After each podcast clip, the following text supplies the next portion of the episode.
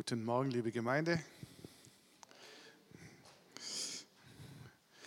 Ich habe heute einen Predigtitel ausgesucht, der womöglich etwas ungewöhnlich erscheint. Der Titel heißt Jetzt mal ehrlich. Darunter kann man sich zunächst nicht viel vorstellen. Ähm, letzte Woche hat uns Marcel sehr eindrücklich vor Augen gemalt. Die Stelle aus Epheser 4. Und da ging es darum, äh, Demut, Sanftmut, Langmut, in Liebe ertragend. So, das sind die Dinge, die uns herausfordern, die uns vielleicht manchmal überfordern. Und da ist die Frage erlaubt, jetzt mal ehrlich, wie geht es uns damit? Wie ist das? Funktioniert das alles? Marcel hat selber eingeräumt, so ganz von alleine einfach ist es nicht. Und ich glaube, jeder, der mal ehrlich ist und es anschaut, der weiß, es funktioniert in keinster Weise von alleine. Und so möchte ich versuchen, heute vielleicht ein bisschen praktisch, ein bisschen entlang zu gehen, was es denn heißen könnte. Und ganz häufig, auch Sonntagmorgens, da begegnen wir uns mit der Frage, geht's dir gut? Hallo, geht's gut? Alles frisch, alles klar? Und dann könnte man ja schon die Frage stellen, jetzt mal ehrlich, also auf welche Antwort warten wir? Ganz pauschal, ja, alles bestens tiptop vom Allerfeinsten, nichts zu meckern. Gibt da ganz unterschiedliche Antworten. Und je nachdem, wie es mir selber geht, gebe ich eine Antwort, die etwas umfänglicher ist oder vielleicht auch eine Antwort, die sehr knapp ausfällt. Man kann antworten so in einem Schulsystem.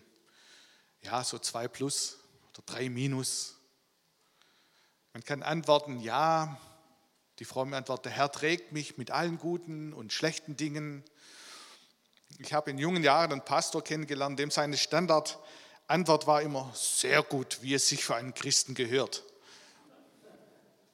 Und das hat mich irgendwo beeindruckt und ich dachte, ja, das klingt richtig gut. Offensichtlich geht es einem als Christen gut. Jetzt wissen wir aber, dass es nicht immer so ist. Mal ganz ehrlich. Da kommen Dinge ins Leben, da laufen Dinge ab und wir empfinden, es fordert mich heraus. Ich kann nicht pauschal sagen, es geht mir richtig gut. Oder Kalle erzählt von der Freude. Mit der Freude ist es ja immer so eine Sache, ist die ganz tief in uns drin. Was veranlasst uns zum Freuen? Was sind die Dinge, die uns Freude machen? Was sind die Dinge, die uns wirklich jubeln lassen oder auch nicht? Wir Schwaben tun uns ja an manchen Stellen etwas schwer. Also wie freut sich denn ein Schwabe so richtig? Weiß das jemand? Innerlich. Manche gehen auch zum Lachen in den Keller. Ein Schwabe freut sich in drei Stufen. Ich möchte eine kleine Geschichte zu erzählen. Also die Stufe 1 ist, er zählt sein gesamtes erspartes Vermögen. Er zählt daheim sein Geld und sagt so, und jetzt gehe ich los, geht in die Stadt und geht zum Juwelier. Dort lässt er sich alles zeigen, was er auch nur annähernd für dieses Geld erwerben könnte. Die schönsten Diamanten, die tollsten Klunker, die Perlen, was auch immer. Dann geht er raus aus dem Laden, kauft sich einen Kaffee to go und freut sich so richtig, was er alles gespart hat. Das ist die erste Stufe der Freude. Die zweite Stufe geht dann so, er verabredet sich mit seinem Freund und erzählt ihm von dieser letzten Begebenheit und sagt, du, ich habe so viel Geld gespart. Das war so grandios, ich bin ganz entzückt, weißt du was, ich lade dich zu einem kleinen Bier ein. Und die zwei sitzen im Biergarten und freuen sich. Das ist schon die zweite Stufe der Glückseligkeit. Die dritte Stufe funktioniert folgendermaßen. Der Schwabe lernt ja, er ist ja ein, ein schlauer Mensch. Und er überspringt Stufe 1 und 2 ganz einfach und stellt sich das nur vor. Also imaginär, er muss nicht in die Stadt, sondern er stellt sich das vor, was im Prinzip alles möglich wäre. Das reicht schon aus, dass er in den Keller geht, ein Krügchen Most holt und mit seinem Freund zusammensitzt im Garten und die freuen sich wie Bolle. Das ist die Schwabenfreude. Also wenn man mal vorbeiläuft und da sitzen zwei im Garten und man denkt, die hätte nichts zu tun, das ist die höchste Phase der schwäbischen Freude. Ist vielleicht nicht ganz ernst gemeint, aber es ist tatsächlich so, auf diese Frage, wie geht's denn? Wie geht's mal ehrlich? Wie geht's dir denn heute? Was beschäftigt dich? Was treibt dich um? Was freut dich? Was spornt dich an? Was ermutigt dich? Oder was fordert dich heraus? Und wenn wir die, Be die Begriffe haben, in Demut, in Liebe, freundlich, Geduld, das sind alles die Begriffe, die uns teilweise richtig herausfordern. Also mir geht es so. Und heute Morgen möchte ich vielleicht so drei Arten etwas genauer ansehen, was es heißen kann, ehrlich zu sein. Sei mal ehrlich. Zum einen sich selber gegenüber.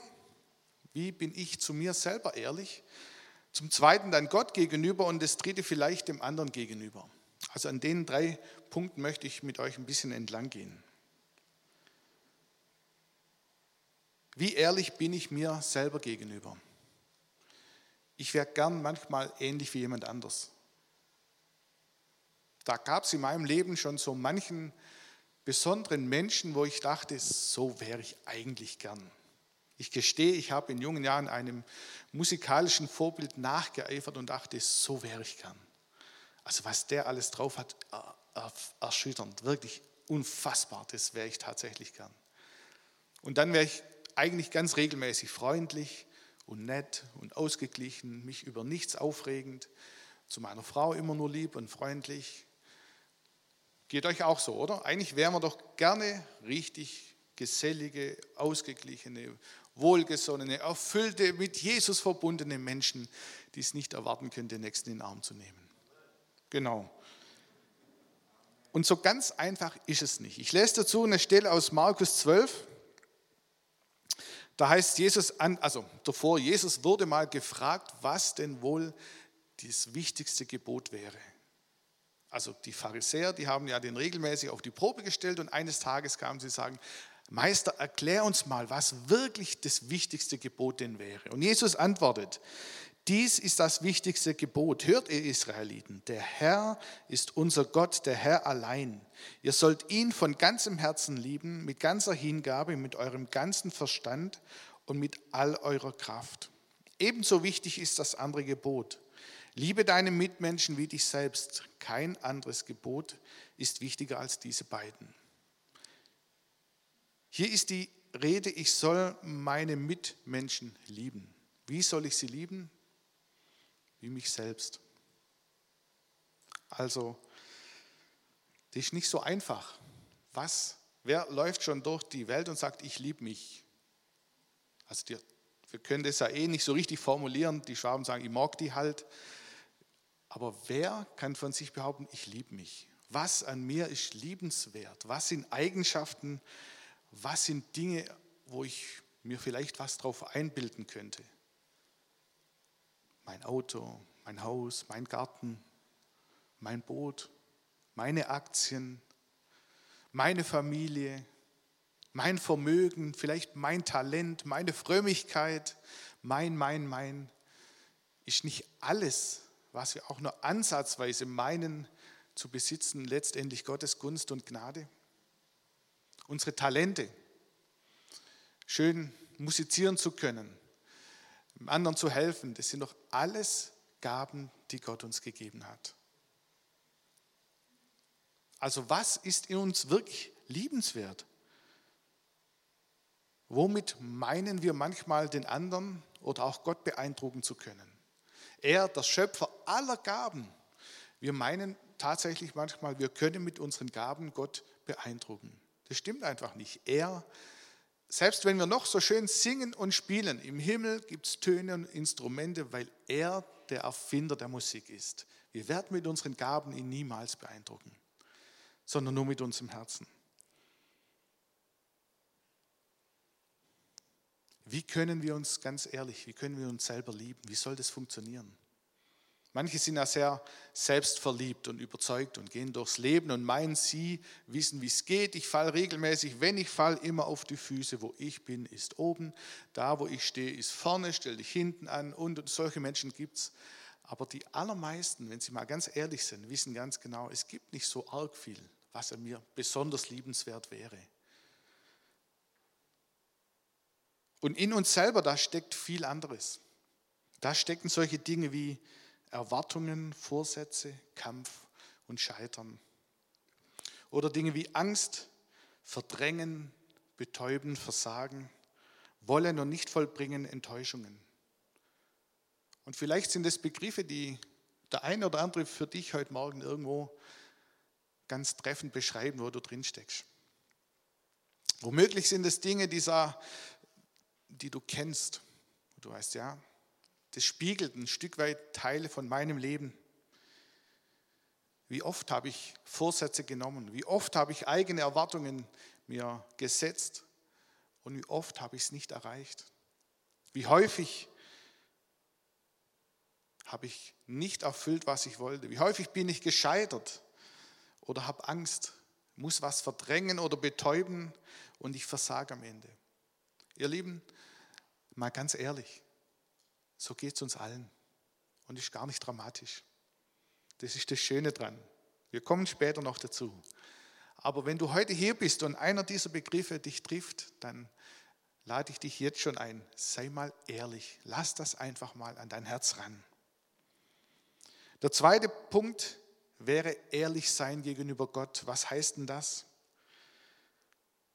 Er, der Herr der Schöpfung, der uns selber gemacht hat, er, der dich kennt durch und durch. Die Bibel spricht in 1. Chronik, denn der Herr kennt alle Menschen durch und durch. Er weiß, wonach sie streben und kennt ihre Gedanken. Römer 8 und Gott, der unsere Herzen durch und durch kennt. Oder Psalm 139, ob ich sitze oder stehe. Du weißt es, aus der Ferne erkennst du, was ich denke. Wir sind vor Gott total gläsern. Noch gläserner, wie wenn wir uns mit der App irgendwo einloggen. Gott kennt unsere Gedanken von ferne. Er kennt uns durch und durch, steht hier.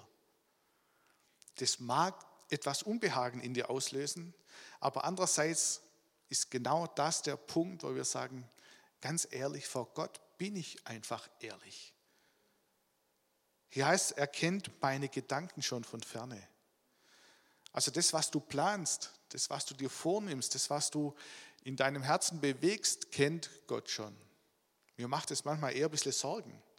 Also auch die schlechten Gedanken, Ihr habt die vielleicht nicht, bei mir kommen die manchmal, die schleichen sich manchmal ungewollt ein. Und hier heißt, der Herr kennt mich durch und durch. Vor ihm brauche ich nicht jemand anders sein müssen. Vor ihm brauche ich nicht zu sein, wie ich gern wäre oder so tun, als ob er kennt mich durch und durch. Das ist eigentlich entspannend.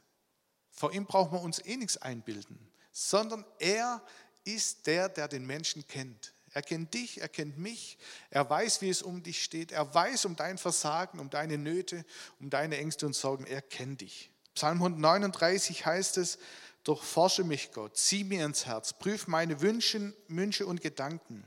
Und wenn ich in Gefahr bin, mich von dir zu entfernen, dann bring mich zurück auf den Weg zu dir. Das kann unser Gebet sein, dass wir sagen, Herr, du kennst mich durch und durch. Darin darf ich sein. Und wenn ich Gefahr laufe, woanders hinzugehen, dann bitte, dann bitte, zieh mich zurück zu dir. Und das Erstaunliche daran ist, obwohl Gott dich und mich kennt, obwohl er von all unserem Versagen weiß, obwohl er ganz genau weiß, dass wir, ich sag mal, manchmal ganz schön schwierig sein können, hat er ein volles Ja zu dir und zu mir. Stark, oder? Ja, ihr seid begeistert, das gefällt mir. Es ist tatsächlich so. Gott hat ein Ja zu dir und zu mir. Und heute, wenn wir nachher um elf die Taufe feiern, dann ist es ein ganz, ganz lautes Ja vom Vater im Himmel, der sagt, mein geliebtes Kind, mein Sohn, meine Tochter. Und über euch ist es auch ausgesprochen. Du bist geliebtes Königskind. Und zwar nicht aufgrund deiner Leistung, sondern aufgrund, weil Gott dich liebt und weil Jesus dich errettet hat. Und wenn wir mal ganz ehrlich vor Gott sein wollen oder sollen, dann aus dieser Perspektive, du weißt alles, du kennst mich durch und durch und ich bin so froh, dass du meine Schuld, mein Versagen und alles, was schief läuft, dass du dafür Gerechtigkeit erwirkt hast. Herr Jesus hat es gemacht am Kreuz. Er lud buchstäblich deine und meine Schuld auf sich. Und mal ganz ehrlich, wir hätten alle nicht die Chance, vor ihm zu bestehen, wenn das nicht so wäre. Also ehrlich sein vor Gott bedeutet, ich komme, wie ich bin. Es gibt nichts zu beschönigen. Da hilft kein Pudern und kein Schminken, sondern vor ihm sind wir, wie wir sind. Und er kennt uns durch und durch. Und das ist gut so. Und das wirklich Erstaunlichste daran ist, dass er, obwohl er uns kennt, ein Ja hat für dich. Er sagt nicht, bleib so, wie du bist, aber er sagt, ich habe ein volles Ja zu dir. Das dritte war, ehrlich sein dem anderen gegenüber. Was heißt das? Ich erinnere mich nochmal an den Text aus Markus 12. Liebe deinen Mitmenschen wie dich selbst. Jesus sagt, es ist eigentlich das wichtigste Gebot, mit dem zusammen Gott zu lieben. Und jetzt ist das so eine ganz, ganz spezielle Sache. Unseren Mitmenschen lieben, das funktioniert, solange das einigermaßen harmonisch ist. Das funktioniert auch zum Beispiel in der Ehe sehr gut, bis der andere mal nicht meiner Meinung ist. Ich verstehe mich meistens richtig gut in der Sache. Und manchmal kann man es nicht nachvollziehen, wie der andere denkt und gar nicht verstehen und denkt, da stimmt doch irgendwas nicht. Aber wie pflegen wir das miteinander? Wie leben wir untereinander? Wie leben wir Beziehungen auch hier in der Gemeinde? Was steckt denn dies in dieser Frage? Wie geht es dir denn? Wollen wir tatsächlich Anteil haben? Manchmal wäre es ehrlicher zu sagen, du, willst du es wirklich wissen? Dann lass uns mal fünf Minuten Zeit nehmen. Oder sage ich lieber schnell, ja, alles gut. Wie ist es mit unserem Miteinander? Wir haben die letzten Monate und Wochen immer wieder gehört, wir wollen als Freunde gemeinsam Jesu Gemeinde bauen. Was heißt denn das? Das ist diese Kultur, die wir leben wollen. Und ich empfinde es als Herausforderung für uns als Gemeinde, aber pauschal ist es ganz leicht. Aber als Einzelner wird es ganz schön herausfordernd. Was heißt denn das? Ich möchte den anderen höher achten wie mich selbst. Ich möchte ihn lieben. Hier heißt es wie mich selber. Ich möchte ihn nicht nur oberflächlich begrüßen. Ich kann nicht Sonntagmorgen 100 Leute in den Arm nehmen und von jedem die Geschichte erzählen lassen. Was heißt das? Wie gehen wir aufeinander zu? Und wir tun uns manchmal schwer zum Ausdruck bringen, was in uns steckt. Und man muss das auch nicht immer pauschal. Doch ich kenne mich auch, dass ich manchmal wenig weitergebe. Oder ich umschiff manche Sachen ganz geschickt. Also es gibt Leute, die können sehr klar konfrontieren und sagen, an der Stelle nehme ich das wahr, das finde ich schwierig. Und dann gibt es Leute, die sagen das durch die Blume. Ich erinnere mich an eine Geschichte, wo wir als Lobpreisleiter mal zusammengesessen sind und es wurde etwas diskutiert. Nicht schlimm, nicht dramatisch, aber etwas kontrovers. Und danach, da war Daniel, äh, Daniel Neufeld noch hier. Er kommt aus Paraguay und im Anschluss danach hat er mich angerufen und hat gesagt, oh Mann, es tut mir echt leid. Also äh, offensichtlich, ich weiß gar nicht, ob es noch weitergeht mit der Gemeinde und also das ist ja alles jetzt dahin und man kann ja nie wieder. Und ich frage, ja, was ist denn dein Problem? Und dann sind wir so ins Gespräch gekommen und er hat mir eben berichtet, wenn in Paraguay eine Meinungsverschiedenheit herrschen würde, dann trifft man sich zum Tee trinken, man erzählt sich, wie geht es der Familie, was machen die Kinder, was läuft beruflich und irgendwann mal nach zwei Stunden macht man ein Beispiel von jemand anderem, angenommen, es wäre mal, dann könnte man ja und weist den anderen so ganz vorsichtig auf was hin. Also jemanden zu konfrontieren und sagen, das finde ich Käse, das müssen wir anders machen, das gibt es in, in Südamerika nicht. Man verliert dabei sein Gesicht. Aber ich glaube, es ist lieblos, wenn wir nicht auch miteinander ehrlich sind an diesen Stellen. Nicht aus Besserwisserei, sondern ich suche ja das Beste des Nächsten. Nicht nur meinen eigenen Vorteil. Ich umschiff so Sachen gern und sage, oh, ja, schön, alles gut, fast. Und hier, hier wird es ziemlich eng, empfinde ich. Manchmal bei mir selber, aber auch für uns als Gemeinde. Dieses Bild, dass der Krebs aus, aus der Schale rauskommt. So dieser Gedanke in was Neues hineingehen. Das, was kommt, was Gott vorbereitet hat, da wollen wir hin. Und da sagen wir alle, jawohl, da wollen wir hin. Aber wenn ein Tier aus der Schale rauskommt, dann heißt es auch, da wird was frei, das ist mit Schmerzen verbunden. Da wird was sichtbar. Die Schale hat, der Panzer hat auch was geschützt. Das wird alles vielleicht nicht mehr so sein. Und es kann einem auch Unbehagen hervorrufen. Und wir haben dennoch die Wahl. Und ich möchte ganz ehrlich heute Morgen unter dieser Unterschrift, unter dieser Überschrift einfach werben dafür zu sagen, lasst uns ganz ehrlich dafür beten und dabei sein und uns miteinander auf den Weg machen. Mir fällt es leichter, den Nächsten zu lieben, nicht weil er besser wird oder perfekter wird oder vielleicht sogar besser ist wie ich, was weiß ich. Mir fällt es deshalb leicht, weil ich weiß, der Herr macht es mit mir genauso. Er vergibt mir immer wieder. Obwohl er mich kennt und obwohl er weiß, dass das unter Umständen nicht so arg lang halten kann mit den Vorsätzen. Und wenn ich weiß, ich brauche diese Vergebung, dann fällt es mir leichter, auch meinem Nächsten zu vergeben. Und ich weiß, dass unser Weg manchmal ein schmerzhafter Weg ist. Das sind Verletzungen, das sind Erfahrungen. Je mehr Erfahrungen wir machen, je schwieriger tun wir uns damit, dem anderen neues Vertrauen zu schenken. Das ist ganz natürlich. Wir schützen uns, wir ziehen uns zurück, wir bleiben für uns und sagen, naja, das brauche ich nicht nochmal. Und ich empfinde, dass Gott wirbt an dieser Stelle. Sei mal ehrlich. Wo geht es weiter? Was ist der nächste Schritt? Was kann ich beitragen? Was kann ich tun? Was ist meine Aufgabe darin?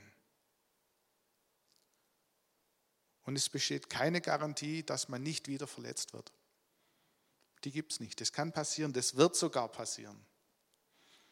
Und ich würde die Reihenfolge vielleicht ein bisschen neu machen und sagen, indem ich Gott kennenlerne, sehe, wie er mich sieht und dass er mich trotz meiner Fehler liebt. Durch Vergebung, die mein Leben durch Gottes Gnade erreicht hat, werde ich verändert.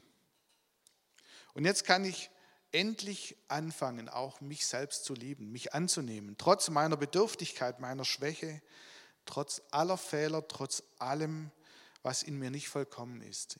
Ich kann anfangen, mich aus Gottes Perspektive zu sehen. Und erst danach, glaube ich, ist es möglich, auch meinen Nächsten aus Jesu Blickwinkel zu sehen. Nicht, weil ich besser bin, sondern weil er mich durch die liebenden Augen Jesus sehen kann. Und so möchte ich auch mit den anderen umgehen. Und ich will das nochmal auf den Punkt bringen, zum Schluss nochmal diese Folie mit den Erwartungen, die Vorsätze. In der Vorbereitung waren mir diese Begriffe sehr zentral und sehr wichtig. Und ich möchte ganz bewusst das, was vielleicht genau dich beschreibt an der Stelle, möchte ich dir Wahrheit hineinsprechen, die Gott sagt. Da heißt es, Jesus liebt mich. Obwohl er mich kennt, er hat alles Versagen, meine Angst, mein Scheitern, meine Schuld und meine Sünde, alle Enttäuschung, allen Mangel an das Kreuz genommen. Und ich möchte euch vielleicht ein bisschen herausfordern heute Morgen und möchte dich einladen, wenn du magst, aufzustehen und diesen, dieses, kurzen, dieses kurzes Gebet als Gebet formulieren, einfach, dass wir das zusammen beten, der das mag. Niemand muss, aber der, der mag, so als, neue, als neues Bekenntnis über den Überschriften, die vorher waren, wollen wir das zusammen ausbeten, vor Jesus aussprechen. Jesus liebt mich, obwohl er mich kennt. Er hat alles Versagen, meine Angst, mein Scheitern, meine Schuld und meine Sünde, alle Enttäuschungen, allen Mangel an das Kreuz genommen. Amen. Und es gilt auch für dich, der du vielleicht zu Hause vom Fernseher, vom Rechner sitzt. Das gilt auch für dich genau gleich. Der Herr Jesus ist gekommen, um uns zu zu vergeben. Er ist gekommen, um uns gerecht zu machen. Das ist seine Absicht. Und ich lade dich ein, auch zu Hause wirklich dieses Gebet ganz ernsthaft zu beten. Und du wirst erfahren, dass Jesus dich annimmt. Und auch wenn heute jemand hier sein sollte, der sagt, für mich war das das erste Mal, dass ich das aus der Perspektive sehen konnte, dann sei so frei, komm am Anschluss vom Gottesdienst nach vorne, wir beten gern noch mit dir und mach das fest. Gott liebt dich obwohl er dich kennt. Mal ganz ehrlich, wir haben es nicht verdient. Das ist das Geschenk. Amen.